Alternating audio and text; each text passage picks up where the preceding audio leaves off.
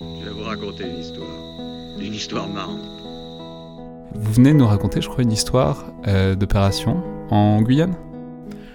En rentrant en Afghanistan, quelques, quelques jours après, on est, rentré en, on est rentré en novembre. Donc, comme je disais, en 46. Aujourd'hui, un fil de Jean Michelin. C'est un fil un peu particulier puisque, a priori, c'est son dernier fil de la bagarre.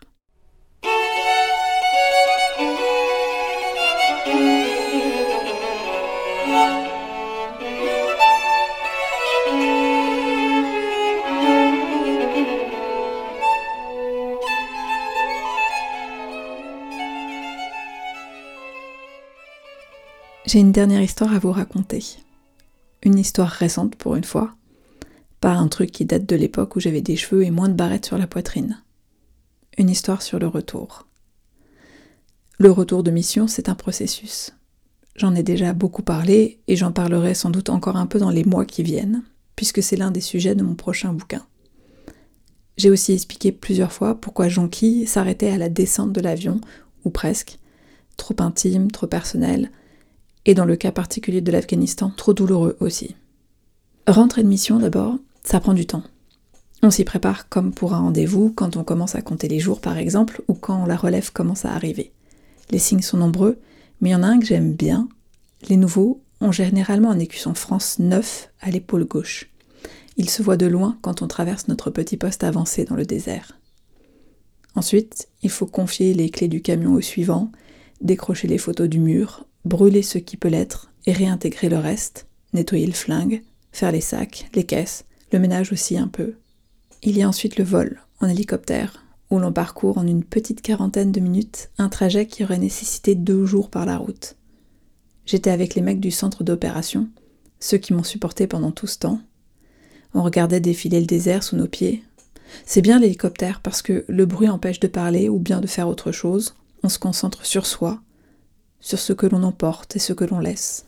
J'ai repensé à la fois où on avait fait pas loin de 90 km en une journée harassante, 9 heures dans le VAB et le sentiment d'avoir battu un record alors que nous avions à peine dompté une poignée de dunes. J'ai repensé aussi aux villages que j'ai traversés sans les voir, parce que j'étais le nez dans mon écran à taper les ordres du lendemain ou autre chose dans le genre, au luxe de pouvoir seulement regarder par la fenêtre en spectateur. Il y a ensuite les deux jours de transit à Gao et la vue saisissante des restes de l'attaque au mortier du mois de janvier. Errer dans les allées de préfabriqués, ne pas savoir où sont les choses, n'avoir rien à faire aussi. Pendant ces deux jours, on regardait tout d'un air curieux, comme des touristes à la grande ville. Internet allait trop vite pour nous, on se sentait hors des clous et hors du temps, pas pressé dans un monde pressé avec juste un avion à attendre.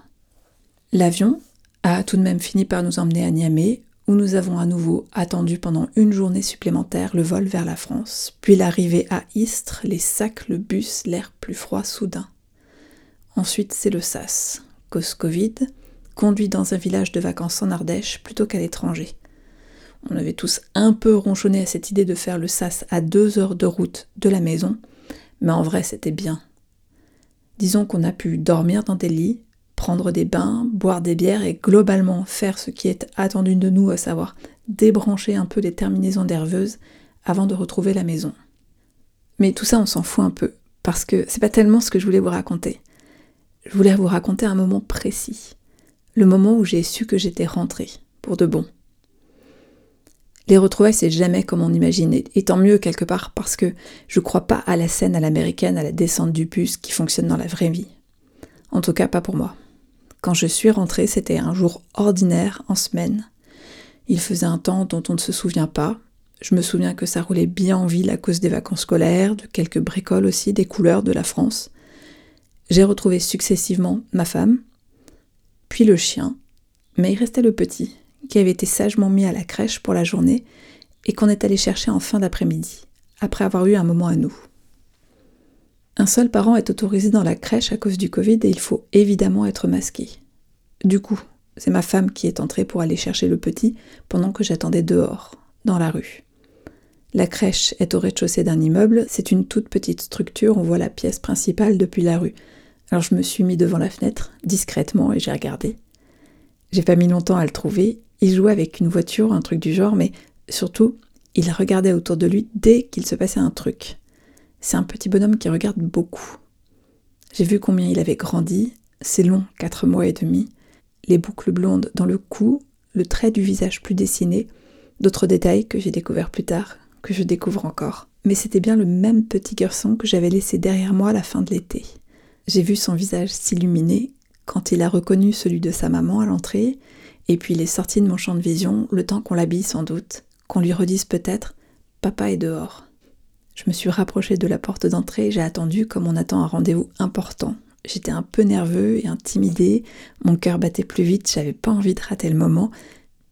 C'est important les retrouvailles. Je garde pour moi ce que nous sommes dit quand je l'ai pris dans mes bras quelques secondes plus tard. Je dis nous, oui, car il est petit déjà, mais assez bavard, et c'est pas tellement surprenant au fond. Mais voilà. C'est pendant ces deux minutes sur le trottoir, en regardant par la fenêtre de la crèche, mon gamin ne se doutait de rien, en attendant de le retrouver, que j'ai su que j'étais rentrée chez moi.